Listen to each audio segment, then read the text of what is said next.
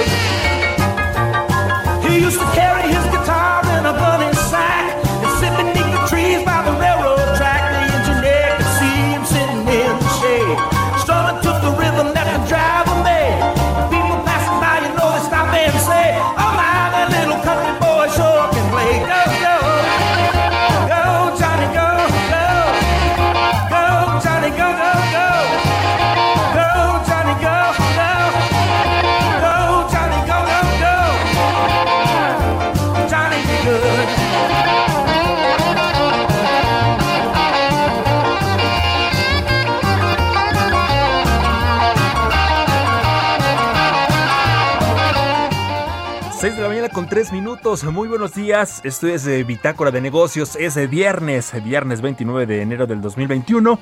A nombre de Mario Maldonado, titular de este espacio, le damos la bienvenida. Lo invitamos a que se quede con nosotros de aquí hasta las 6 de la mañana con 55 minutos con toda la información de las finanzas, la economía y los negocios. Mi nombre es Jesús Espinosa y como todos los días eh, empezamos con música.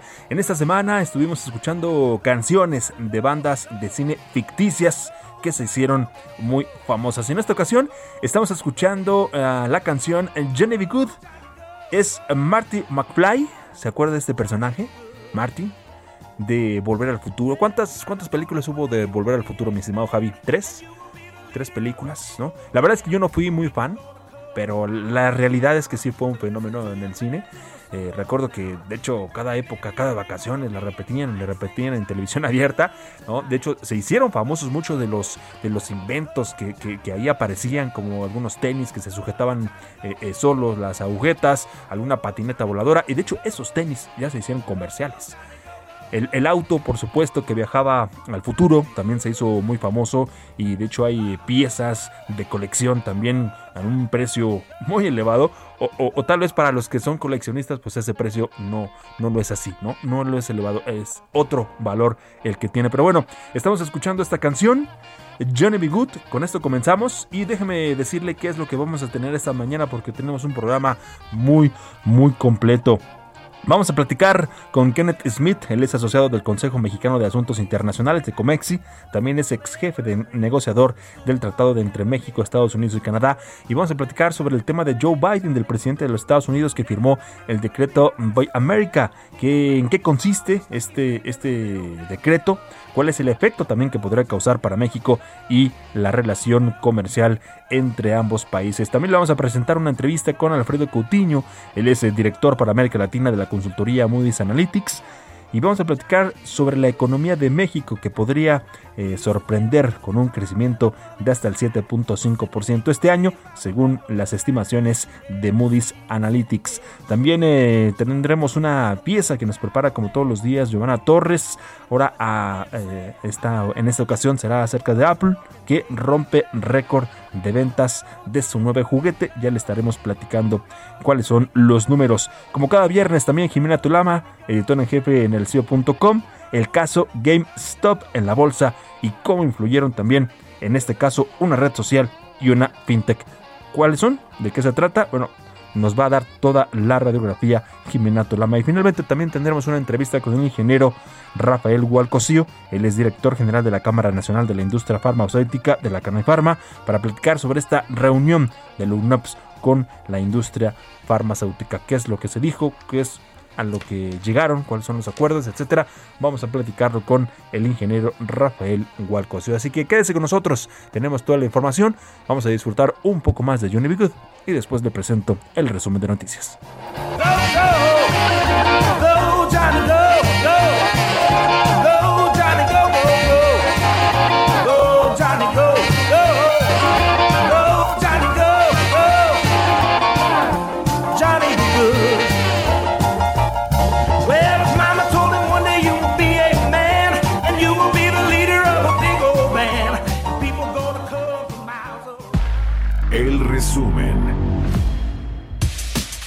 El Consejo Coordinador Empresarial reveló que la reunión que sostuvieron integrantes de la iniciativa privada y representantes del gobierno federal para tratar temas de participación de los empresarios en el proceso de vacunación a la población y modificar las empresas esenciales por empresas seguras fue positiva.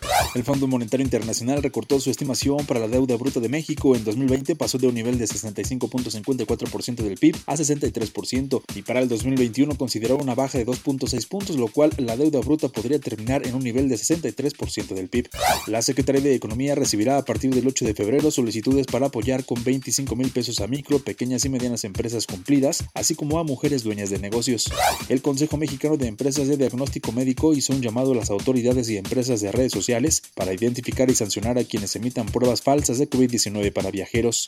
Por haber realizado varias operaciones en los mercados financieros internacionales durante el 2020 y principios del 2021, México fue reconocido como el emisor soberano del año. Socios y asociados del Consejo Nacional Agropecuario eligieron como su presidente para el periodo 2021-2023 a Juan Cortina Gallardo, presidente del Consejo del Grupo Azucarero México. Por ser día inhábil para el sector financiero, la Asociación de Bancos de México informó que el lunes 1 de febrero de 2021 las sucursales bancarias permanecerán cerradas. Bitácora de negocios en El Heraldo Radio.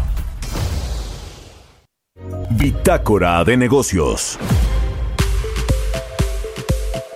Esta mañana le presento esta información que usted la puede consultar también, por supuesto, en heraldodemexico.com.mx. Y es que las utilidades de los bancos que operan en nuestro país registraron una caída anual del 39.5% en el 2020 debido a las reservas que crearon para enfrentar los efectos de la pandemia y también la caída del crédito, de acuerdo a datos de la Comisión Nacional Bancaria y de Valores. Las utilidades de las 50 instituciones bancarias ascendieron a 102 mil millones de pesos, 61 mil millones menos a diciembre del 2019 y bueno, esta disminución fue la número 12 de forma consecutiva según datos también del organismo regulador.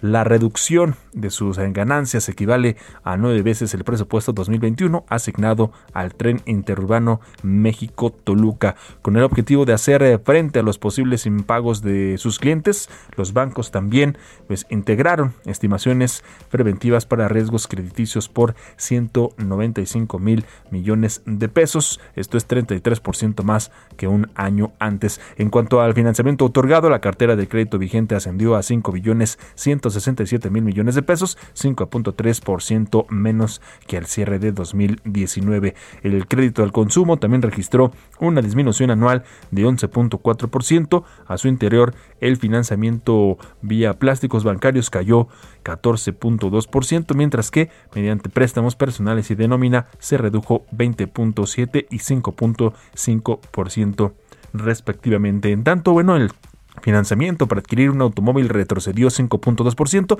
y es que este también este segmento comercial que concentra pues a más del 50% de la cartera de crédito retrocedió 6.2% debido a una caída de 5.4% en el rubro de empresas en contraste. El crédito hipotecario se mantuvo en terreno positivo en 20 en 2020 creció 5.5% y finalmente lo que se refiere a la cartera de crédito vencida, eh, esta ascendió a 136 mil millones de pesos, lo que representó un aumento anual de 10.7%. 6 de la mañana con 11 minutos. Vamos con otra cosa. Historias empresariales. Ya le decía, eh, eh, Apple logra un, eh, su mejor periodo de ganancias gracias a las ventas de su nuevo juguete, el iPhone 12. Giovanna Torres. El 2020 cerró para Apple con buenas noticias, gracias a la temporada navideña que superó las expectativas de Wall Street, impulsadas por las ventas del nuevo iPhone 12, colocando a la compañía por delante de Samsung y Huawei. El impacto del nuevo teléfono inteligente se hizo visible en el último reporte de ingresos trimestrales de Apple, donde se registró un récord de ventas de más de 11 mil millones de dólares.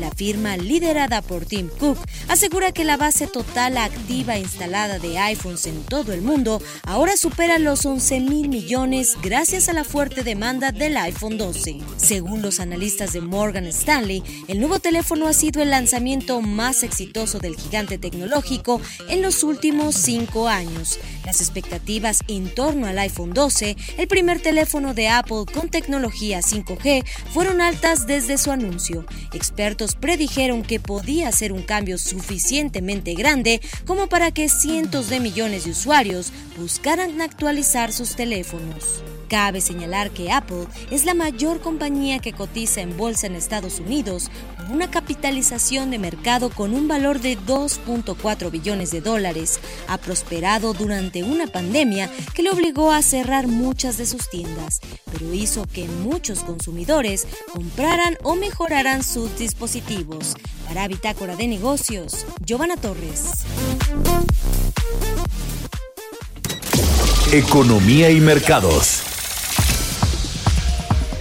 Ya llegó y está aquí Roberto Aguilar, como todos los días. Roberto Aguilar, nuestro analista de mercados. ¿Cómo estás? Muy buenos días, Roberto.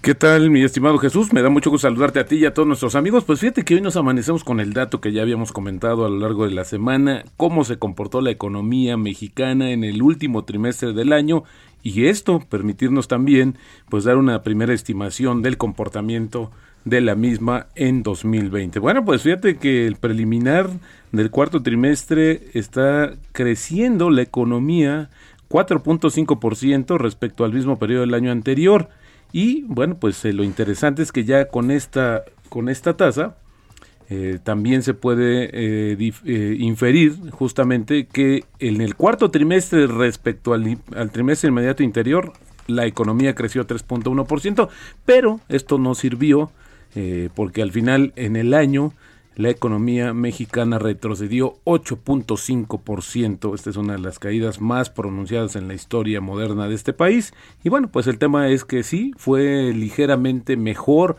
a lo que se esperaba. Eh, habíamos anticipado 8.8%, había algunos de 8.9, 8.6 decía Banorte, pero bueno, pues finalmente 8.5% el dato del Producto Interno Bruto. Hay que decir que es preliminar, aproximadamente dentro de un mes vamos a saber la segunda lectura, pero bueno, pues la verdad es que ya por la experiencia no varía mucho el dato. Pero bueno, déjame comentarte también que eh, de las otra información importante es que las acciones en Europa y los futuros de las bolsas de Estados Unidos están cayendo el dólar pues también se ha prestado a marcar una ganancia semanal mientras sigue adelante en la batalla de, la, de las ventas en corto entre los fondos de cobertura y los inversionistas minoristas que ha eh, preocupado no solamente a, los inversionistas, a los fondos, sino también a las autoridades. De hecho, en Estados Unidos han tomado cartas en el asunto. Eh, ayer varias de las plataformas, o más bien todas las plataformas de negociación electrónica bursátil, pues justamente también acotaron estas, eh, un grupo específico de acciones en México. También se hizo lo propio, porque como ustedes saben, en México podemos comprar estas acciones a través del Sistema Internacional de Cotizaciones, pero también se anunció restricciones en este sentido. Y bueno, pues también es importante comentar que otro de los factores que está metiendo mucho ruido a los mercados es la disputa de Europa por los suministros de vacunas. De hecho, Pfizer acaba de hacer público el contrato que firmó con la Unión Europea, eh, a pesar de que la Unión Europea pues de, esperaba que no lo hiciera. Así es esto justamente para aclarar los términos. Y aquí esto más que nada, mi estimado Jesús, tiene que ver con la interpretación del documento. Pero bueno, al final del día sigue la pelea por esta situación.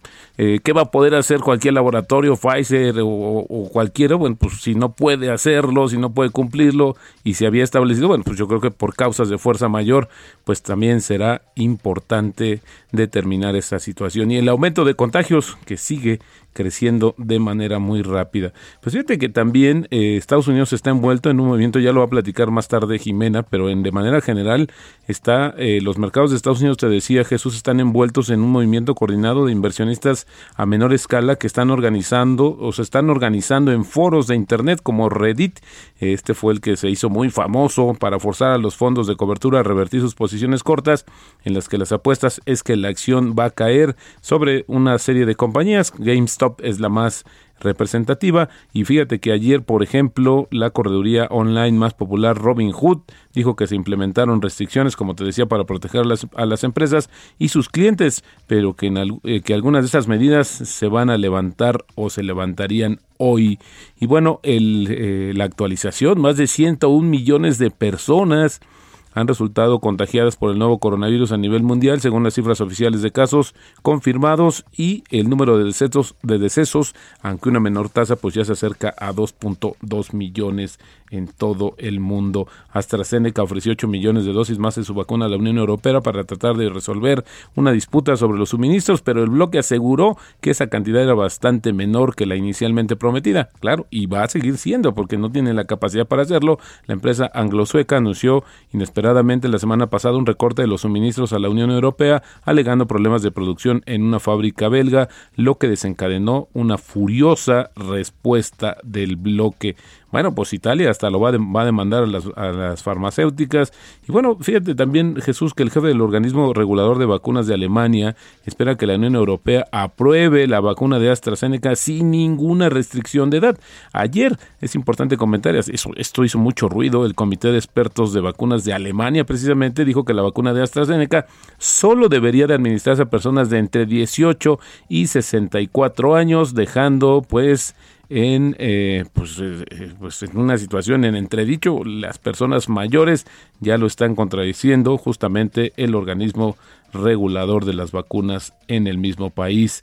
Novavax, esta otra compañía farmacéutica, informó que su vacuna tuvo una efectividad del 89.3% en su ensayo en Reino Unido y que fue casi tan efectiva en la protección contra la variante más contagiosa descubierta por primera vez en este país. También en Reino Unido, las acciones ayer de Novavax, fíjate que hicieron cerca de 30% después de la publicación de este reporte que se conoció el mismo día en que Estados Unidos reportó sus primeros casos de la variante sudafricana. Esto es, esta situación de las nuevas cepas es lo que explica justamente eh, por qué tan rápido se están, está creciendo el número de contagios en el mundo. Y bueno, si hablamos también del comportamiento de la economía, el que dio a conocer fue España. El PIB de España se derrumba 11% el año pasado debido a la crisis del coronavirus, lo que supone el mayor descenso de la economía española desde que comenzó la serie a medirse, es decir, en 1970. Hasta ahora la mayor caída era de 3.8% en 2009.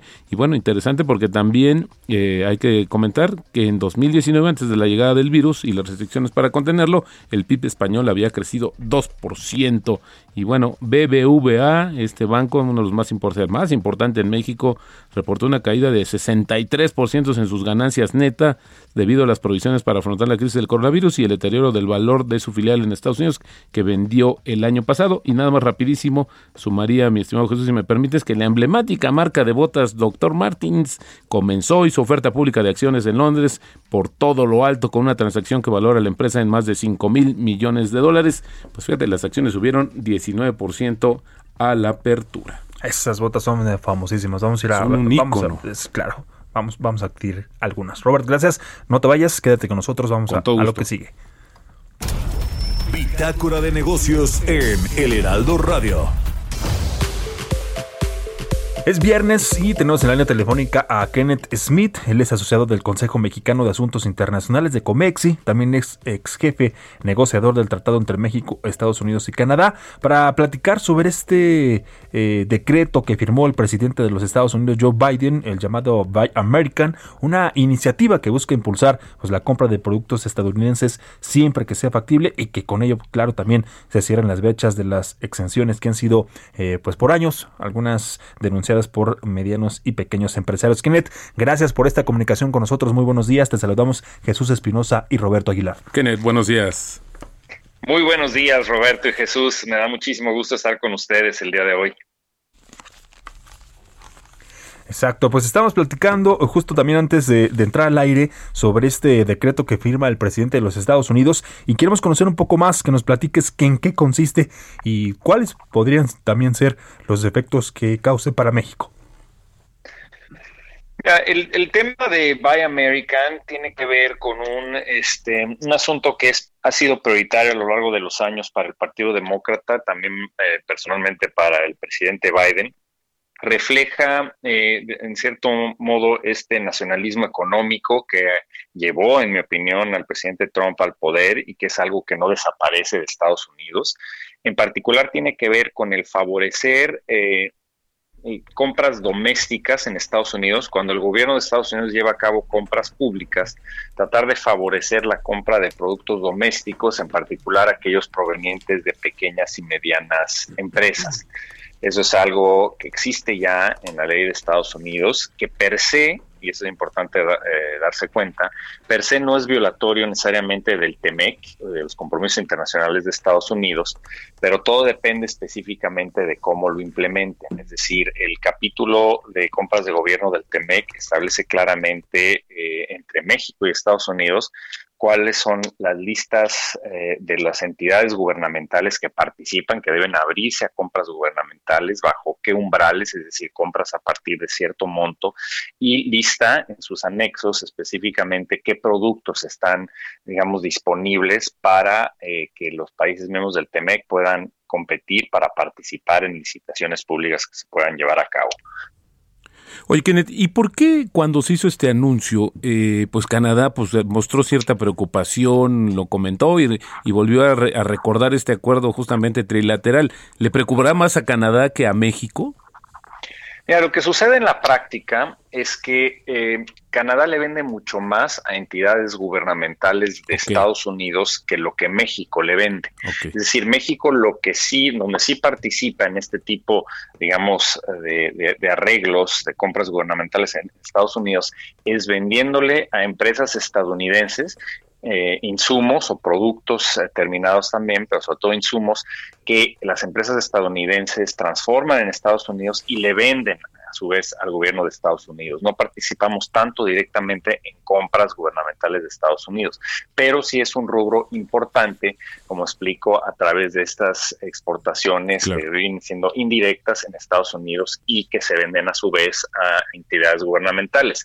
La clave de todo esto es que cuando Estados Unidos, por ejemplo, en esta nueva orden ejecutiva, establece lo que le llama eh, el presidente Biden el cerrar las brechas, eh, las excepciones que existen para asegurar que sí se esté favoreciendo la compra de productos ah, estadounidenses, que esto, como se establezca, no viole, por ejemplo, las reglas de origen establecidas en el TEMEC, que no va a haber un efecto indirecto, que por ejemplo, si México este, exporta algún insumo, por ejemplo, el zipper de una chamarra, ese eh, producto este, se utiliza para incorporarlo en un producto final en Estados, en Estados Unidos por parte de una empresa y que el producto final se venda a Estados Unidos, que no haya ahí una, eh, un impedimento de que los productos mexicanos puedan ser incorporados a esos productos. Entonces se tiene que vigilar con cuidado que sí se respete lo que está plasmado en términos de acceso al mercado en el tratado. De acuerdo, Kenneth. Eh, desafortunadamente se nos eh, termina el tiempo, nos gana el corte, pero te agradecemos como siempre la participación aquí en Heraldo Radio. Gracias, Kenneth. Muy buenos días. Les agradezco mucho y estoy a sus órdenes. Vamos a la pausa, ya volvemos. Continuamos en un momento con la información más relevante del mundo financiero en Bitácora de Negocios con Mario Maldonado. Regresamos. Heraldo Radio. Heraldo Radio. Estamos de vuelta en Bitácora de Negocios con Mario Maldonado.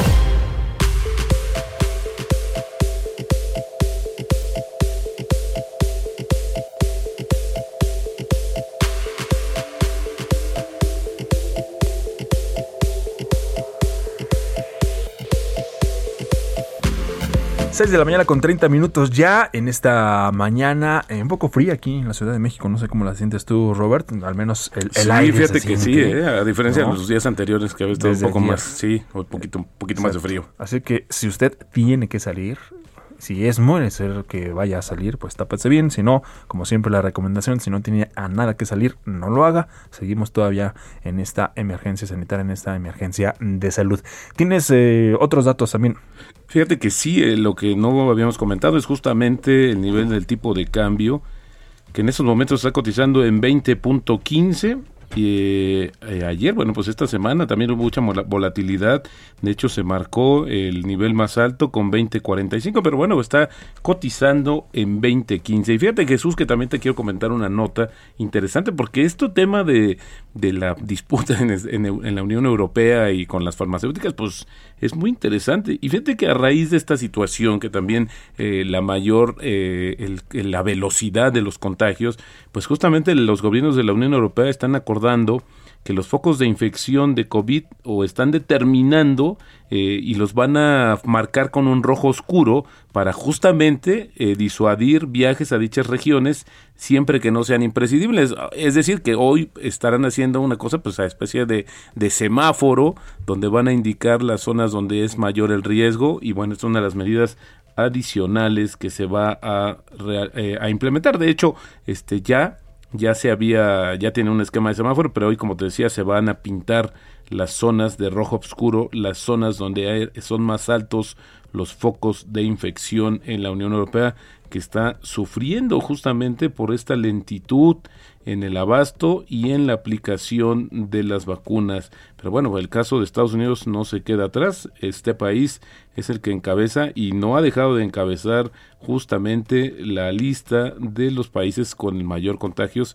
Este, Estados Unidos, bueno, sin lugar a dudas es el mayor y también justo eh, por más que el presidente ha tratado de acelerar este proceso, bueno, pues también dependerá de que se elimine o se vaya suavizando este, este eh, embudo de que sí hay muchos estados o hay varios estados que tienen una cantidad importante de vacunas, pero pues les ha costado por el, eh, por el tema de la logística, pues eh, hacer la vacunación masiva. Creo que es importante, creo que ahí es donde también está la clave de todo este proceso que se está pues conjugando, ¿no? El aumento de los casos, las mayores cepas, la menor producción y la y pues estas fallas en la logística así es que bueno pues ojalá esto se pueda superar por el bien literal de la humanidad Jesús así es pues estaremos todavía por supuesto pues nos falta mucho, nos falta mucho y hay que tener mm, paciencia, ¿no?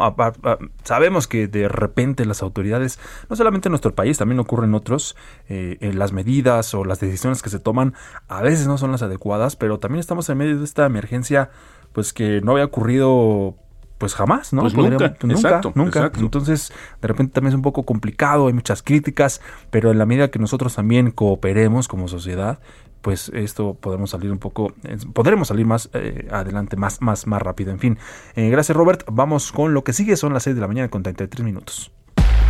Entrevista.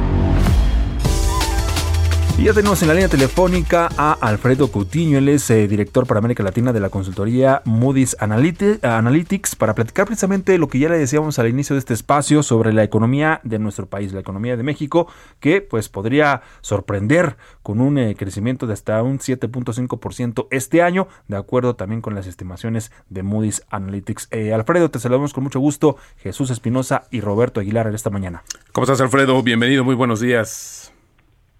Muy buenos días, Roberto y Jesús. Pues aquí para comentar con ustedes con mucho gusto. Claro, sigo muy de cerca todos tus comentarios en las redes sociales. Y hoy, para empezar, si me permites, eh, Alfredo, ¿cómo ves el dato, el dato preliminar que se dio a conocer justamente hace algunos minutos sobre el comportamiento de la economía mexicana? Tasa anual de menos 8.5%. Se esperaba entre 8.8 y 8.9. ¿Cuál es tu lectura, tu primera lectura? Bueno, sí, ligeramente mejor a lo que prácticamente todo mundo esperaba. De hecho, el consenso andaba en menos 8, 8, eh, según el Banco Central eh, de México. El crecimiento en el trimestre en términos desestacionalizados se veía alrededor de 2.8, fue de 3.1, ligeramente por encima de lo que se esperaba, pero bueno, es una señal más positiva de lo que pasó en el cuarto trimestre, a pesar de la aceleración de la epidemia, sobre todo hacia finales del año, ¿verdad? Por lo tanto, bueno, eso da esperanzas de que la economía está reactivándose y ojo, estoy diciendo reactivación, es decir, reapertura de negocios, reapertura de actividades económicas. Eh, todavía falta mucho para poder hablar de un proceso de recuperación de la economía mexicana. Ahora, tus expectativas sobre el comportamiento para este año, pues también sorprenden de, de cara al promedio que se ha manejado en el mercado, incluso al del propio gobierno, mi estimado Alfredo. Así es, efectivamente. De hecho, cuando, cuando apareció la nota en la prensa, alguien incluso eh, me calificó como el candidato para obtener el premio al optimismo para la economía mexicana. Bueno, yo creo que hay dos cosas que hay que mencionar aquí, ¿verdad? Eh, hemos estado corrigiendo a la alza el pronóstico de los Estados Unidos, como todo mundo lo ha hecho. Ya vimos lo que, lo que pronosticó, estimó el Fondo Monetario Internacional. Nosotros ya lo movimos del 4.5 que traíamos al 5%. Okay. Hicimos un ejercicio para ver qué tanto eso afecta a la economía o beneficia a la economía mexicana y lo que vemos es que al revisar las dos últimas crisis que ha padecido México, la del 2009 y la del 2020, existe una elasticidad puntual muy precisa, que es muy simétrica, así como se cae la economía, así se levanta. Eso sucedió en el primer semestre del 2009 y esa misma elasticidad se reportó en el segundo eh, semestre del mismo año, del 2009. Bueno, lo que tenemos ahora ya con el dato observado es que la economía se cayó 1.8 veces más que Estados Unidos en la primera mitad del 2020, pero se recuperó exactamente 1.8 veces lo que creció la economía de los Estados Unidos.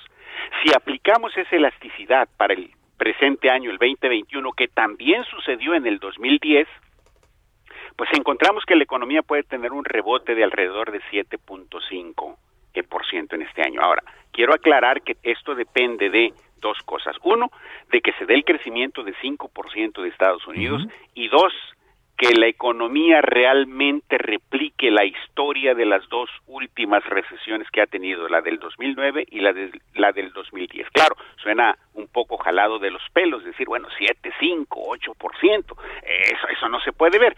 Bueno, si la, si la historia se repite, no habría sorpresas en el crecimiento que reporte la economía en el presente año. ¿Y esa es tu eh, esa es tu proyección más optimista, Alfredo, o, tienes tienes también la media, la, la, más este pesimista? ¿Cómo lo tienes también para ir viendo sobre todo las expectativas? Porque en caso de que no llegara a cumplirse esta esta situación, este análisis que acertadamente hacen desde hace ya varios años y comparando otros procesos similares. Claro. Bueno, sí, el promedio está en alrededor de 4.5. ¿Verdad? Si la economía de Estados Unidos no crece a ese ritmo y si la elasticidad en este año se reduce, ¿verdad? Porque existe la posibilidad de que se reduzca porque tenemos un mercado interno que no está caminando a la misma velocidad que está caminando la producción. ¿Verdad? Si esos factores que nosotros llamamos frenos se presentan, se materializan, pues el crecimiento puede ser incluso menor al 4%. ¿verdad? Nuestra, nuestra media ahorita, sin haber incorporado el dato que conocimos hace media hora, nos dice que andarían alrededor de 4 o 5%, ¿verdad? Nuestro máximo es de 7.5%. Eh, que fue lo que apareció en la prensa hace unos días. ¿no? Claro. Alfredo, esta situación, ¿qué tendría que hacer México? También pues, estamos viendo un, un efecto, una correlación importante, muy importante por la economía de Estados Unidos, pero de manera interna, ¿qué tendríamos que hacer? ¿Qué tendría, qué condiciones se deberían dar para justamente alentar estas tasas de crecimiento, de recuperación de la economía mexicana? Bueno, eh, como hemos mencionado eh, nosotros desde hace buen tiempo, eh, uno de los grandes frenos que tiene la economía mexicana es que la demanda interna no camina a la misma velocidad que camina la producción nacional. Y eso se debe eh, a dos cosas.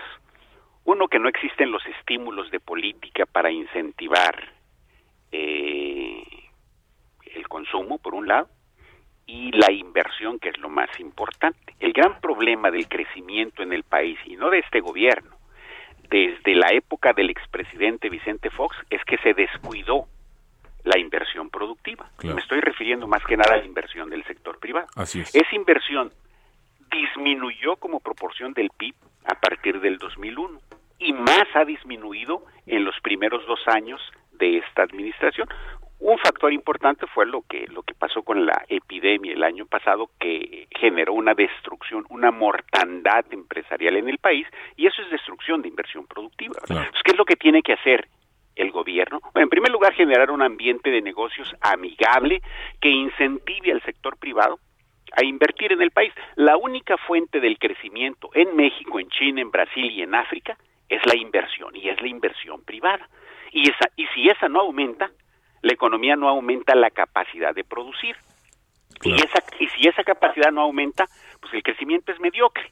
Y eso, esa es la historia que hemos visto en los últimos 20 años en el país, que la inversión productiva no ha aumentado. Por supuesto, México no puede crecer de manera equilibrada más allá de una tasa de 2% cada año. Ahí está el problema. ¿Qué pues tiene que hacer el gobierno?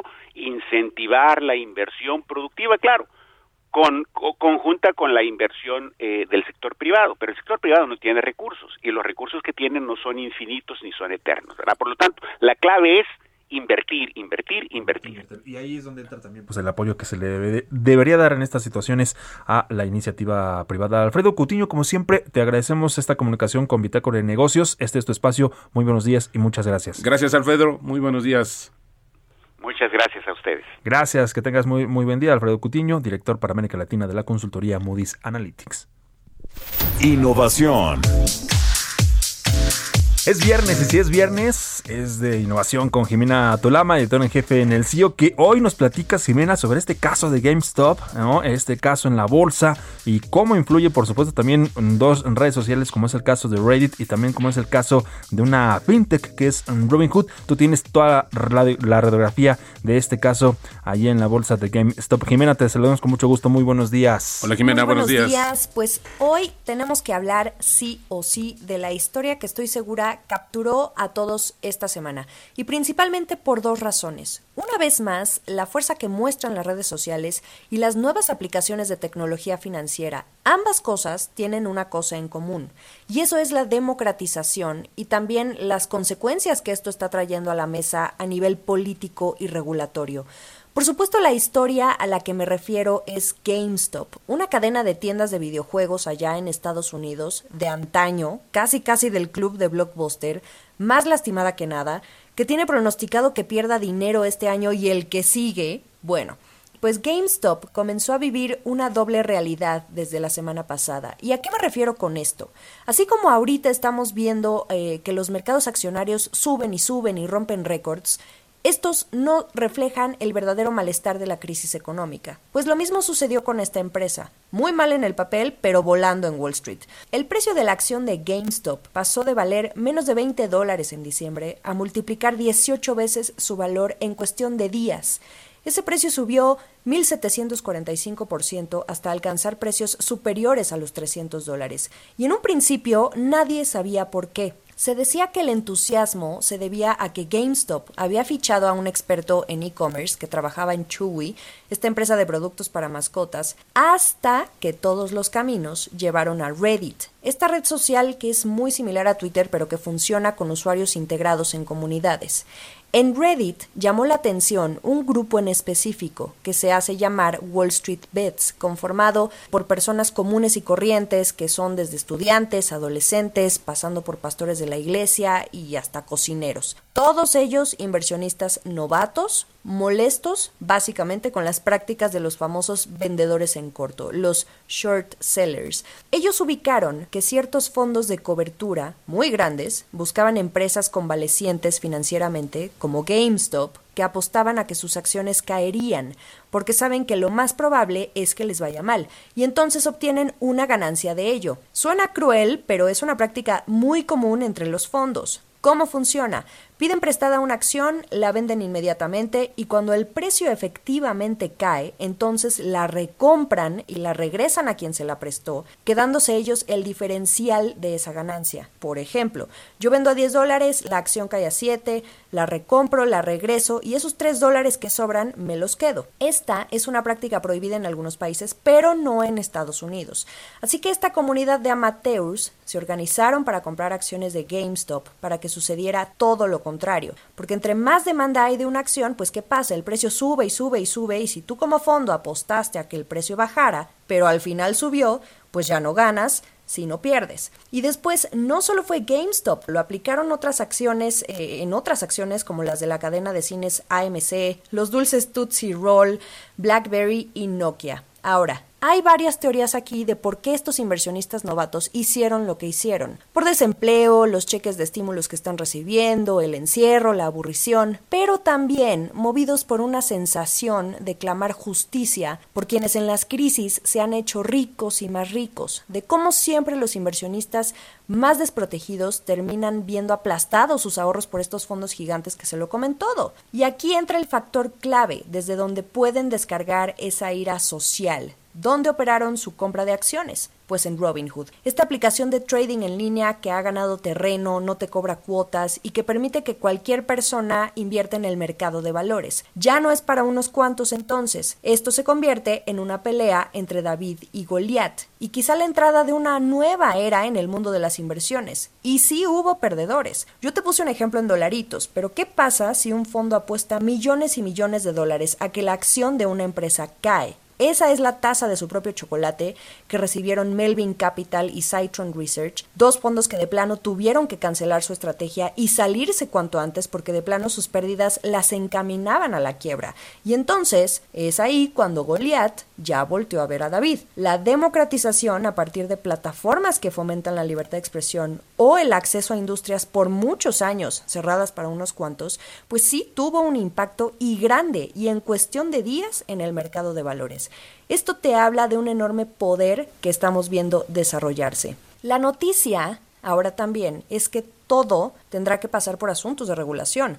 Ya congresistas y empresarios están pidiendo observar más de cerca estas prácticas en ambos frentes y parejo para todos. Incluso ya Robinhood salió a decir ayer que tomó medidas para restringir la compra y venta de acciones de estas empresas que subieron estrepitosamente en bolsa y lo que al final molestó a muchos de los usuarios de Robinhood porque justo Robinhood eh, se hizo de su buena fama por esta democratización que ofreció. Hace dos semanas hablábamos de esto por los ataques al Capitolio y la reacción de Twitter y Facebook a bloquear cuentas. Ahora lo estamos haciendo sobre este ataque coordinado contra los fondos voraces, pero definitivamente en lo que resta del año la discusión sí o sí se va a centrar en todo este asunto regulatorio con las compañías de tecnología. Algo muy interesante por ver porque se va a convertir en una lucha de quién tiene el poder y cuáles son los límites. Toda la cobertura de esta historia en su versión ampliada la pueden encontrar a, todos a quienes nos escuchan eh, en el CIO.com.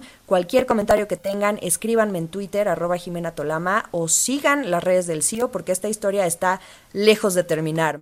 Perfecto, Jimena. Pues ahí, ahí, te vamos a leer y vamos a darle, por supuesto, seguimiento a este, a este caso. Te leemos y ojalá pronto también eh, te veamos. Muchas gracias, Jimena Tolama, editor en jefe del Nelseo.com, en esta colaboración de todos los viernes 6 con 48. Entrevista. Y bueno, también como ya lo adelantábamos, como se lo platicábamos al inicio de este espacio, tenemos ya en la línea telefónica al ingeniero Rafael Hualcosío. Él es director general de la Cámara Nacional de la Industria Farmacéutica, la Canifarma, para platicar sobre esta reunión de la UNOPS con la industria farmacéutica, cómo van las cosas. Ingeniero, los saludamos con mucho gusto esta mañana, Roberto Aguilar y Jesús Espinosa. ¿Qué tal, ingeniero? Muy buenos días. Buenos días, buenos días, ¿cómo están? Bien, muchas gracias. ¿Cómo les fue con esta primera reunión, ingeniero? Pues mira, yo te diría que fue una buena reunión, fue una reunión eh, de mucha cordialidad, donde se platicaron puntos sobre lo que es la industria farmacéutica en nuestro país, lo que representa en generación de empleos, en inversión, eh, en investigación, lo que representa en el Producto Interno Bruto y todos los sectores que de alguna manera tienen una relación, de acuerdo al INEGI, con la industria farmacéutica. Y después de eso, también platicamos de, los organismos que ha generado la industria, como el Consejo de Ética y Transparencia de la Industria Farmacéutica, y cómo funciona, tutelado por consejeros independientes, eh, y también sobre el Sistema Nacional de Gestión de Residuos de Medicamentos, del SINGREM, que ustedes conocen, que son eh, contenedores que se encuentran en las farmacias para el correcto eh, desecho de los medicamentos. Así es. Cosas que, que desconocían y que pues eh, finalmente hubo esta oportunidad de diálogo que se había solicitado desde septiembre del año pasado. Ahora, de repente pareciera también, eh, ingeniero, que se quiere como satanizar o se buscaría satanizar a algunos de los que son los ganadores en esta coyuntura, porque cuando al final pues estamos viviendo en el mismo mundo y todos tenemos que aportar, colaborar y solidarizarnos para salir lo más pronto posible.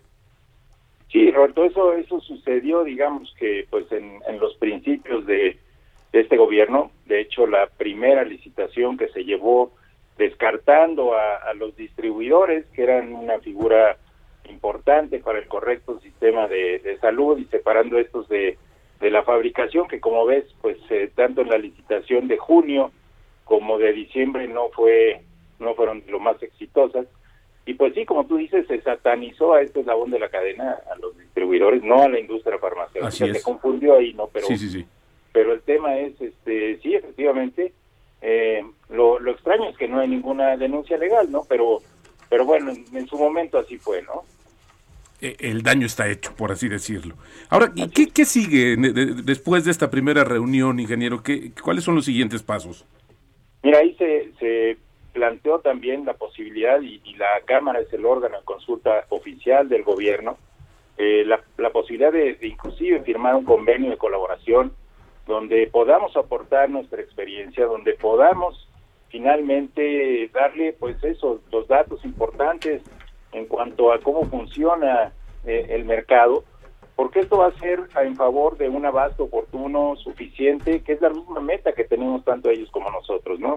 Estamos, en, esa tesitura de buscar una nueva reunión para platicar sobre aspectos más concretos de la, de la licitación y, y ver cómo podemos mejorar la licitación ya del 2022, esta ya, ya la tenemos encima, ¿no? Claro, claro, ingeniero. Sí, yo creo que habría áreas de oportunidad. No, no se habló de, de esta segunda o, esta, o próxima reunión, cuándo sería, y por ahí también algunos de los asistentes mencionaban que tal vez había sido un poco tarde esta reunión, ingeniero, o, o, usted la ve positiva y con buenos pasos.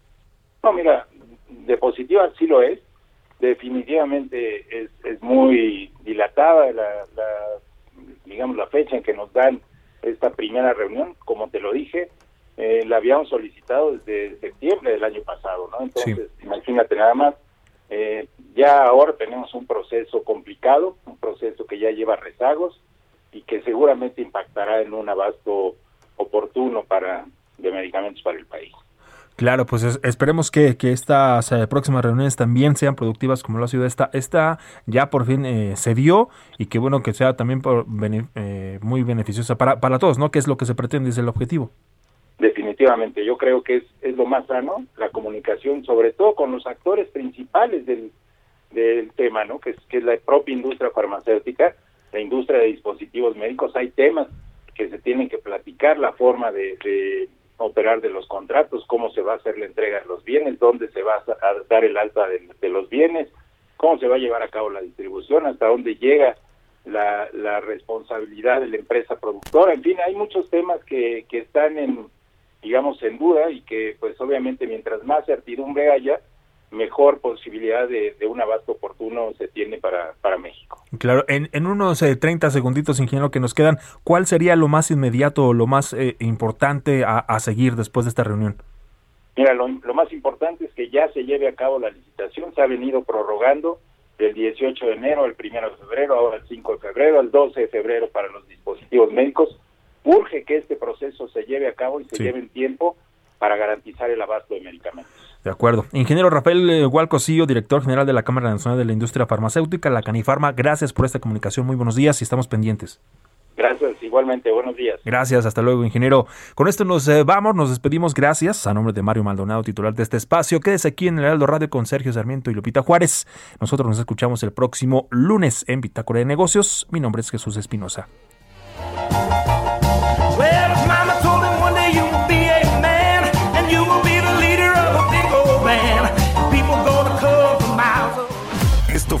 Bitácora de Negocios con Mario Maldonado, donde la H suena y ahora también se escucha una estación de Heraldo Media Group. Hey, it's Danny Pellegrino from Everything Iconic. ¿Ready to upgrade your style game without blowing your budget? Check out Quince. They've got all the good stuff shirts and polos, activewear, and fine leather goods, all at 50 to 80% less than other high end brands. And the best part? They're all about safe, ethical, and responsible manufacturing. Get that luxury vibe without the luxury price tag. Hit up quince.com slash upgrade for free shipping and 365 day returns on your next order. That's quince.com slash upgrade.